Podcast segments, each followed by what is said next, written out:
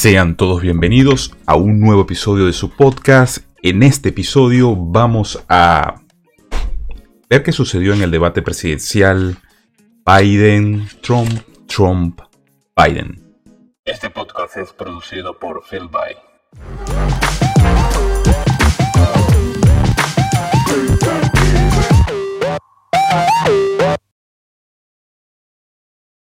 Sean todas y todos bienvenidos a un nuevo episodio de Pa' que sepáis podcast. Estamos en vivo vía live stream a través de YouTube por primera vez. Vamos a ver cómo sale todo este eh, live stream. Si sale de la forma que yo deseo que salga, vamos a hacerlo de ahora en adelante así, así nos evitamos eh, cualquier tipo de eh, molestia en un paso más para poder subir los videos, solamente preocuparme por hacerles las portadas. Antes de comenzar esta transmisión, vamos a darles las redes sociales para que me puedan contactar a través de las plataformas de audio y video, como Instagram, eh, Facebook y Twitter como arroba Esteban Rafael JR. Para el audio en Spotify, síganme en Spotify, Apple Podcast y Google Podcast como Pa' que podcast. Y mensajería de texto más 4478 56056813 es el WhatsApp, Telegram, t.me barra Esteban Rafael JR, estebanrafaeljr.com. Muchísimas gracias a todos los que se van uniendo eh, al live stream. Eh, vemos que por allí ya yo tengo un espectador. Estamos, mm, estamos naciendo y estamos creando apenas la plataforma eh, en YouTube. Y Sería bueno que compartieran. Voy a darles aquí mi percepción. Esperé que se enfriara un poco lo del debate. No quería hacer tendencia a lo brusco, sino que quería ver punto por punto de lo que había sucedido el día de ayer en esa hora y media, en un debate donde prácticamente dos candidatos, dos, por primera vez yo veo dos visiones distintas. Nosotros los venezolanos no estamos acostumbrados a ver debates presidenciales porque lamentablemente una tiranía en complicidad con otras fuerzas políticas, eh, lamentablemente eh, nos hicieron la mala jugada de hacer como, como cosa rara. Eh, que nuestra vida política en Venezuela fuese algo como que un tormento. El venezolano se obstinó. De verdad que no, no le tomamos importancia, dejamos de ser ciudadanos, no quisimos más ser ciudadanos, nos, nos dedicamos a nuestra vida. Dijimos la política a los políticos cuando lamentablemente no debería ser así. Lamentablemente eh, la actividad política y el activismo político debe ser ejercido por todos y cada uno de los ciudadanos. Entre más las personas amen su nación, su patria, eh, yo creo que más amor a la política le vamos a tener. Podemos llegar incluso a poder eh, presenciar este tipo de eventos que me parecen muy importantes, aunque están un poco desfasados, están en un formato muy antiguo de debate, moderador, eh, dos personas. Yo creo que este mm, formato debería ser eh, actualizado a los nuevos tiempos. Estamos en el tiempo de las redes sociales y ya ese ese debate donde dos personas este, están debatiendo con alguien muy allí, eh, no sé, eh, bajo medido tiempo. Y yo creo que la verdad que mm, espero que para los próximos cuatro años, que ya toque de nuevo, en Estados Unidos por lo menos, este formato se haya modernizado, por lo menos para que llame la atención de las personas que, que no están interesadas en la política y que de alguna forma eh, puedan acercarlos más para que vean la posición de dos, eh, dos candidatos a, al puesto más importante del mundo, que es, el, que es el, la presidencia de los Estados Unidos como país eh, que se ha catalogado como potencia mundial. ¿Qué tenemos? Vamos a ver, de una vez vámonos a la escena. ¿Qué tenemos? Eh, tengo aquí mi Instagram, arroba Esteban. Y traté de tomar los clips que más hicieron impacto. Por supuesto, lo estoy tomando de las cuentas oficiales de la presidencia de la República de los Estados Unidos y de la cuenta oficial de Donald Trump. Porque en realidad lo que dijo Biden, en realidad los puntos en que se atacó, eh, los puntos del debate, llamémoslo así, para mí la situación de Biden fue una situación que me sentí chantajeado. Sentí un chantaje emocional donde él dice, vote por mí. Ese es el típico discurso de que, bueno, él divide, yo uno, y de verdad no, no, es la, no es la realidad. La realidad es que cuatro años en la presidencia de Trump y cuatro años él ha peleado y ha conseguido muchas victorias. Porque no lo voy a victimizar, porque van a decir, ah, mira, tú estás, tú estás en la misma posición de, los chavistas, tú estás en la misma posición de los comunistas. No, no lo voy a victimizar. Él ha luchado y ha obtenido sus... Em, y ha obtenido sus victorias. Por ejemplo, con lo del muro. Prometió un muro, dijo que México lo iba a pagar, eh, no se ha cumplido de tal forma. Bueno, vamos a ver a largo plazo qué es lo que sucede con el muro y quién lo paga, etcétera. Pero sí ha luchado en el sentido de que desde la Casa de Representantes los demócratas han bloqueado muchas iniciativas para poder eh, financiar el muro, porque obvio, ellos no estaban de acuerdo con que se hiciera este tipo de, con este tipo de edificaciones, porque ellos decían que violaban los derechos humanos. Bueno, ellos eh, son un partido que quiere permitir las fronteras abiertas y entonces, bueno, allí donde lo de las fronteras abiertas es muy cuestionable, porque tú no sabes quién es el que pasa y quién es el que entra. Eh, les doy un ejemplo, por ejemplo, Canadá. Canadá no tiene fronteras abiertas. Eh, solamente con Estados Unidos, porque se sabe que de Estados Unidos no hay un tránsito, eh, nadie está huyendo del socialismo en Estados Unidos, pero ellos se protegen de otros países, como por ejemplo Venezuela. Venezuela es un país está catalogado como que eh, dentro de la lista donde tienen que ser más chequeadas las personas para poder ingresar al territorio canadiense. Nadie habla de eso, nadie te dice, mira, tú para poder entrar al territorio canadiense tienes que entrar por ciertos métodos, por ciertas, em, tienes que encarrilarte en un proceso inmigratorio y ese proceso inmigratorio puede durar hasta 18 meses. Nadie habla de eso, solamente están pendientes de lo que sucede en Estados Unidos porque lamentablemente esta presidencia ha sido una de las presidencias, bueno, afortunadamente, una de las presidencias menos políticamente correctas. Y eso es lo que tenemos que buscar. Eh, líderes que busquen lo que, que nos hablen directo, que nos digan, este, yo sé que el lenguaje, y muchos dicen, no, que el lenguaje de Trump en que se puede, mira, tú que eres objetivo. No, yo no soy objetivo. Lamentablemente, cuando me comparan un presidente de, de tendencia nacionalista, o nacionalista, conservador, de derecha, con un presidente que fue un tirano, que no fue un presidente, que mató, asesinó, dio un golpe de Estado, engañó a la gente, y por ahí te puedes, bueno, por ahí te puedes deslindar. Implantó el socialismo en Venezuela de manera carnívora, porque ya veníamos, viviendo pedazos de, este, de esta ideología en, desde el 45.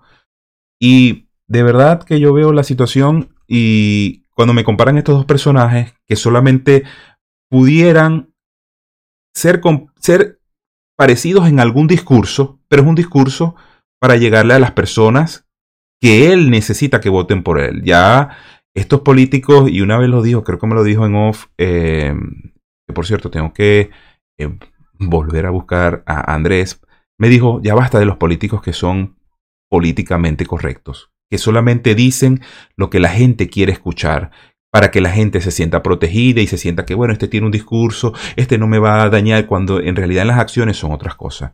Donald Trump eh, es otra, otro tipo de político que no es político. Lo mismo, mismo lo dijo en el debate. Él no es político. Y se lo dijo a Biden. Mira, yo, como, yo te veo a ti como político y ya yo sé porque yo soy presidente de la República. Yo me postulé por ustedes, pero esos son parte de los clip que tengo aquí. Ojalá que el internet me dé para que hagamos media horita, no, no nos vayamos más allá. Dentro de las cosas, el coronavirus, como siempre, eh, lo de la pandemia fue el tema principal. Hay algo que de verdad eh, me causó mucha, me causó mucho impacto porque no se fueron más allá de las acusaciones de, bueno, el primer debate es que por culpa de trozos se murieron 200.000 americanos, pero, o sea, vamos a estar claros de dónde vino la pandemia, qué conocen de la pandemia, cómo se ha tratado en otros países, de verdad nadie sabía esta situación y que me parece muy bajo de que un candidato demócrata, sabiendo de que él también había manejado otras situaciones como la gripe aviar o la gripe porcina, sepa que para el manejo de pandemias, eh, a lo mejor esto fue una situación, no es a lo mejor, esto fue una situación sorpresa que nadie sabía y que muy pocos eh, mandatarios a nivel mundial y dependiendo la, bueno, de la situación geográfica, de la situación demográfica, todas estas situaciones y este compendio de situaciones, muchos los manejaron bien, otros los manejaron muy mal, otros los manejaron súper pésimo dentro del rango de cómo se está manejando Estados Unidos. la pandemia para mí eh, en Estados Unidos, sin intervenir el gobierno federal a que te obligue, como cualquier tirano, a usar máscara, me parece que el manejo de la, pandemia a nivel de gobierno federal fue muy bueno o es muy bueno porque lamentablemente esto es una situación que vamos a tener que vivir y eso ya tenemos que estar pendiente todos. ¿Qué es lo que se trata de promover con respecto a la pandemia? Es esto. Vamos a ver y escuchemos aquí. Eh, aquí.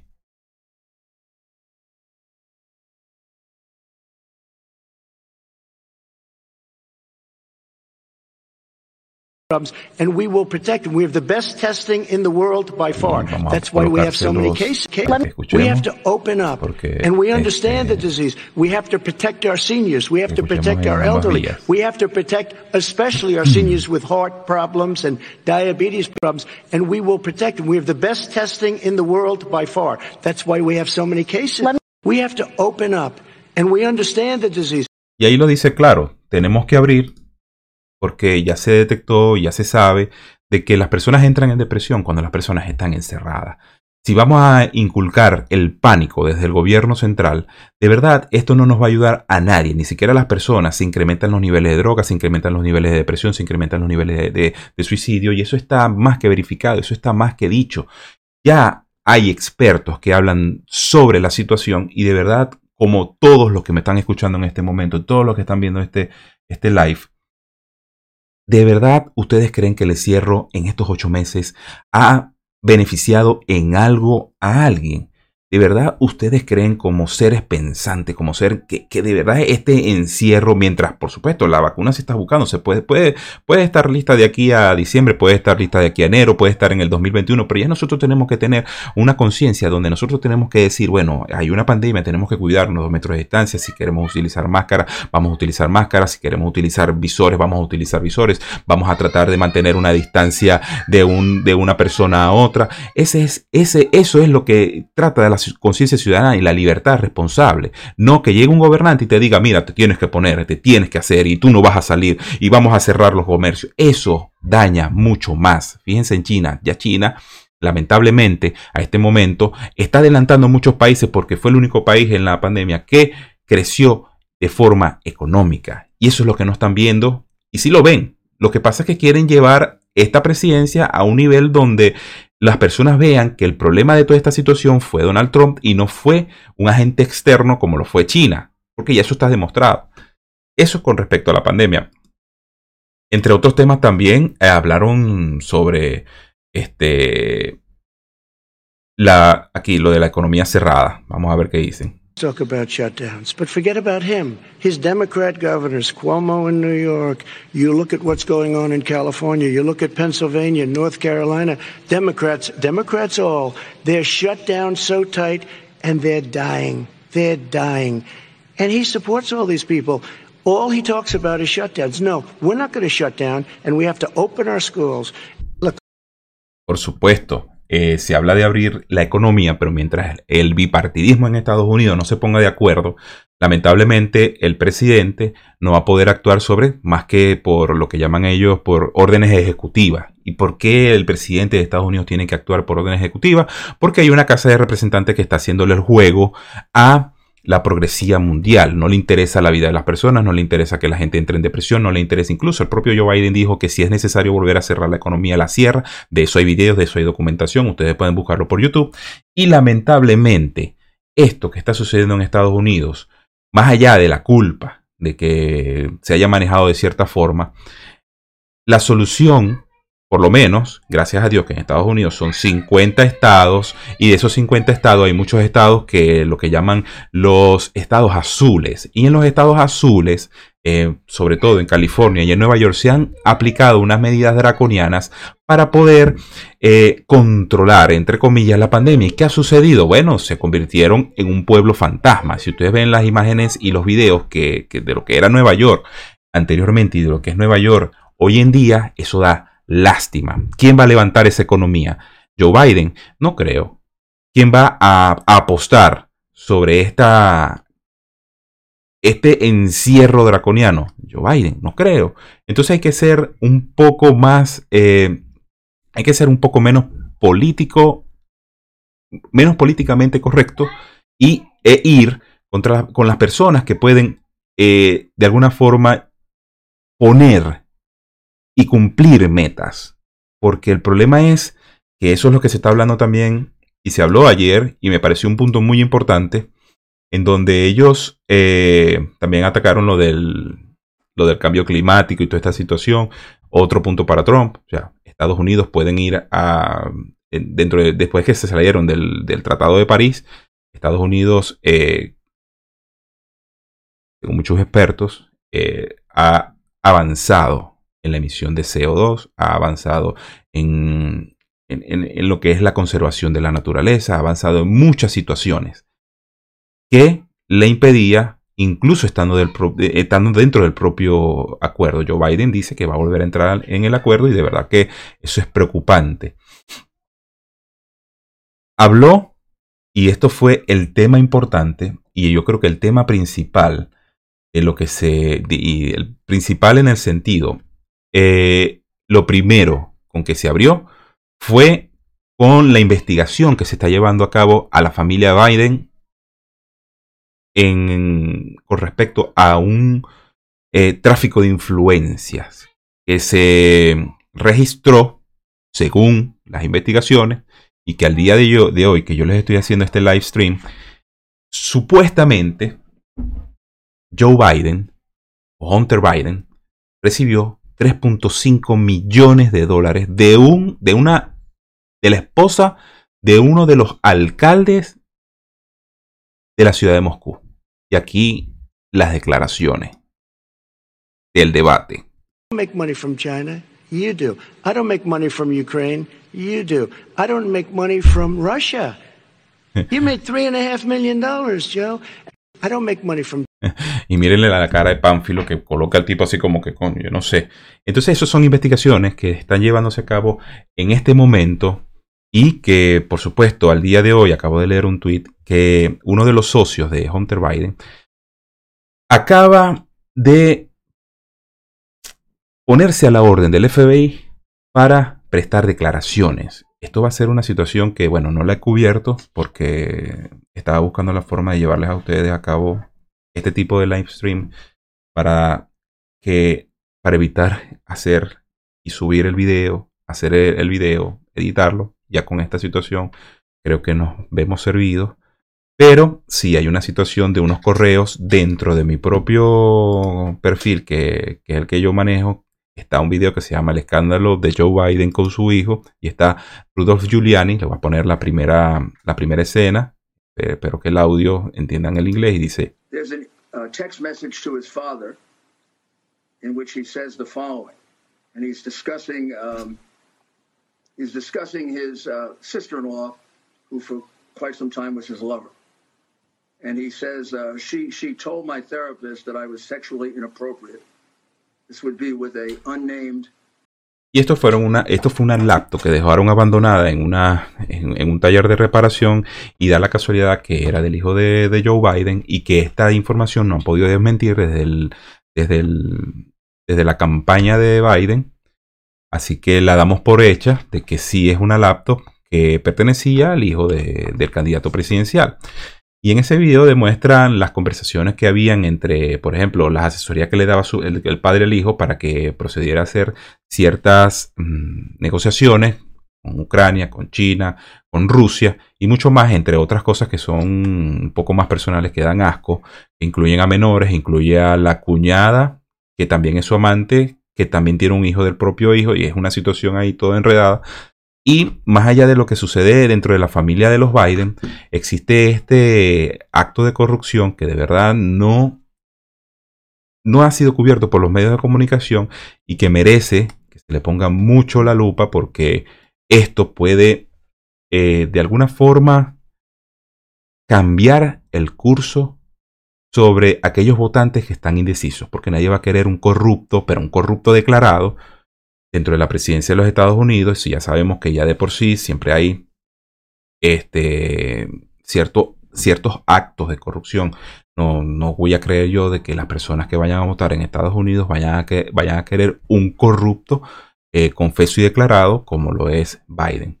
Y, hablando de corruptos confesos y declarados, les voy a colocar un clip que es épico en cuanto a cómo mienten los políticos.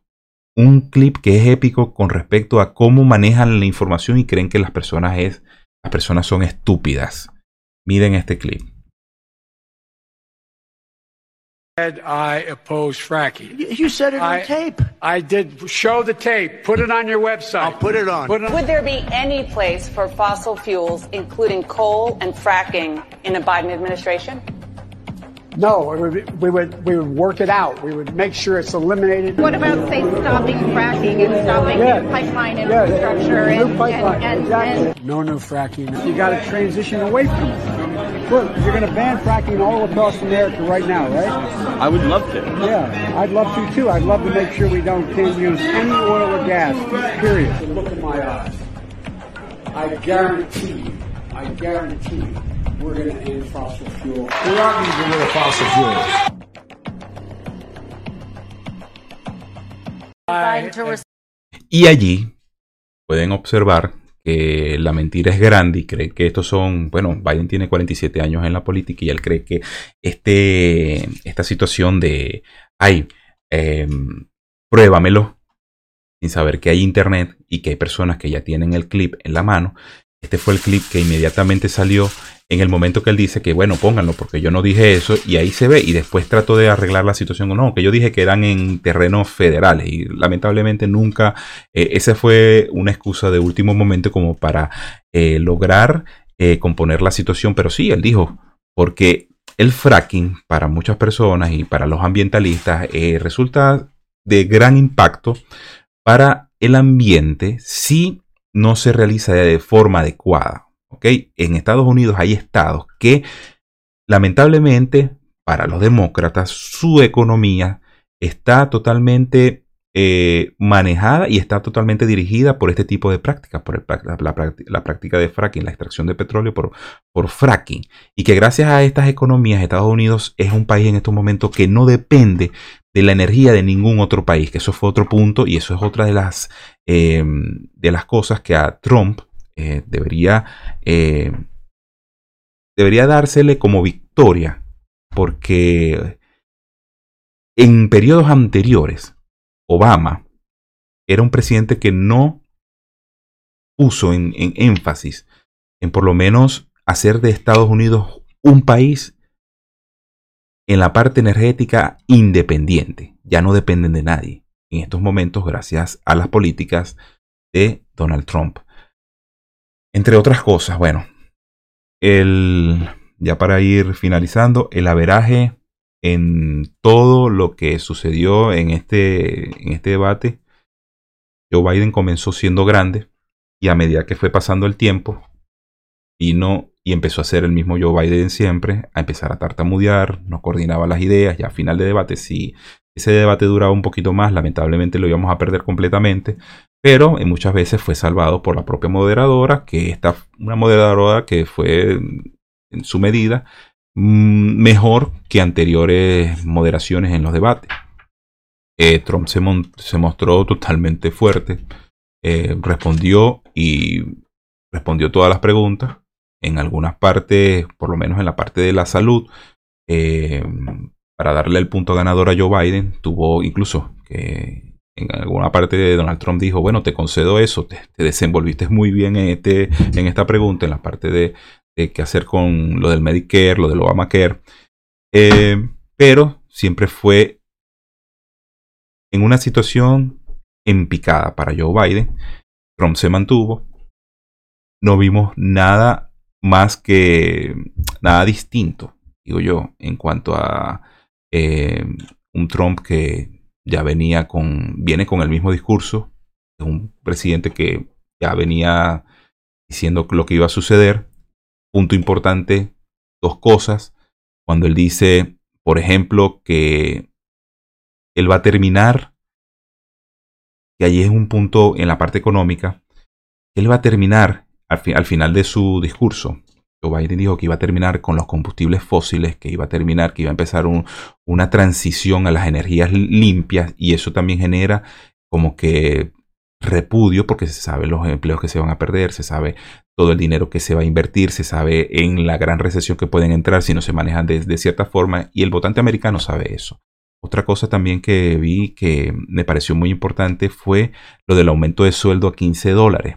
Eh, Trump muy acertado diciendo, bueno, mira, somos 50 estados, tú no puedes poner a ganar 15 dólares en Nueva York y poner a ganar 15 dólares en Ohio. Son dos realidades completamente distintas y ahí es donde nosotros entramos a ver cómo piensa un político y cómo piensa un empresario. Un político piensa en base a los votos y un empresario piensa en base a los resultados.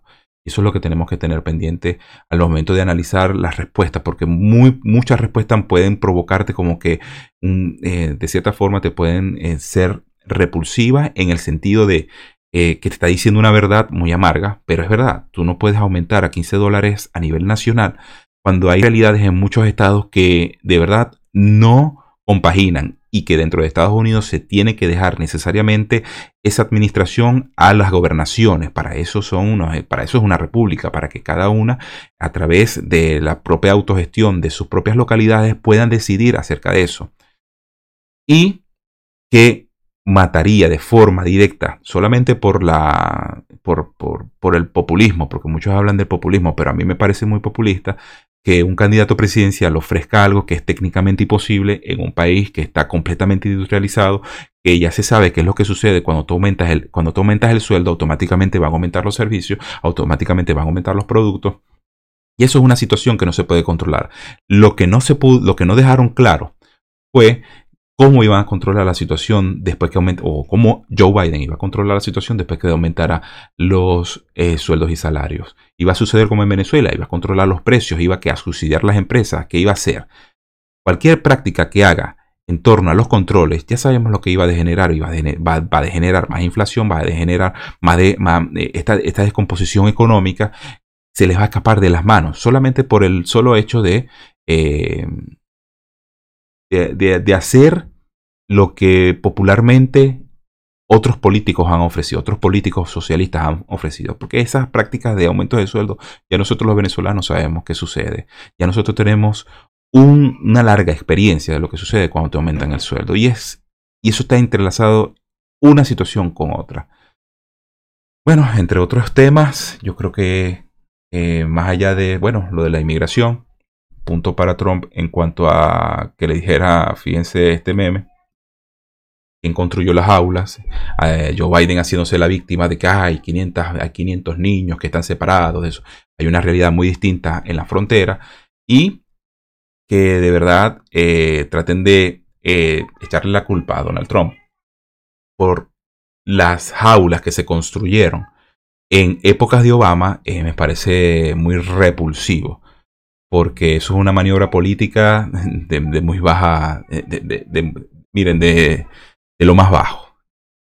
¿Qué más le puedo decir? lamentablemente, así se están viviendo los demócratas en Estados Unidos. Lamentablemente, no ha cambiado la situación con respecto a desde el gobierno de Obama a la fecha. Y cada día se radicalizan más. Lo que sí noté es que no hablaron de Antifa, bueno, que ya era un tema muerto. Eh, no hablaron tampoco de el muro, aunque tocaron la parte migratoria, no, hubo gran detalle ahí, hablaron mucho de, de, la corrupción de la familia Biden. Eh, Biden trató de responderle con aquello de que Donald Trump tenía unas cuentas bancarias en China. Se defendió muy bien diciendo, bueno, yo cerré esas cuentas porque yo tengo que tener. Eso fue otro punto también donde creo que le, le tiró el micrófono. eh, yo tenía que tener cuentas en China porque lamentablemente habían políticas para aquellos tiempos en donde me estaban obligando a ir a producir a China porque producir internamente estaba siendo muy caro. Luego, bueno, yo cerré las cuentas porque decidí lanzarme a la presidencia de la República. Muy acertado. Son pequeños puntos que no se vieron y que creo que no van a ver en las redes sociales porque lamentablemente en estos momentos lo que ustedes están viendo en las redes sociales y lo que van a ver en las redes sociales son eh, la información a favor de un candidato que lamentablemente es un candidato senil, que es un candidato que es corrupto, que es un candidato que eh, está manejado por lo que llaman el Estado profundo de, los Estados Unidos y no van a ver la, parte de las respuestas contundentes que dio Trump en este debate. Bueno, ya para finalizar mi primer live stream, vamos a ver cómo está configurado. Yo espero y aspiro que haya salido todo bien, que haya salido todo fluido, ya que, bueno, esto depende mucho del internet, esto depende mucho muchas cosas eh, técnicas aquí eh, para que pueda ser llevado a ustedes a través de mis plataformas de redes sociales. Bueno, sin más que hacerles referencia, lo mismo de siempre, fe, familia, vida, libertad, propiedad. Nos vemos en un próximo episodio para que sepáis.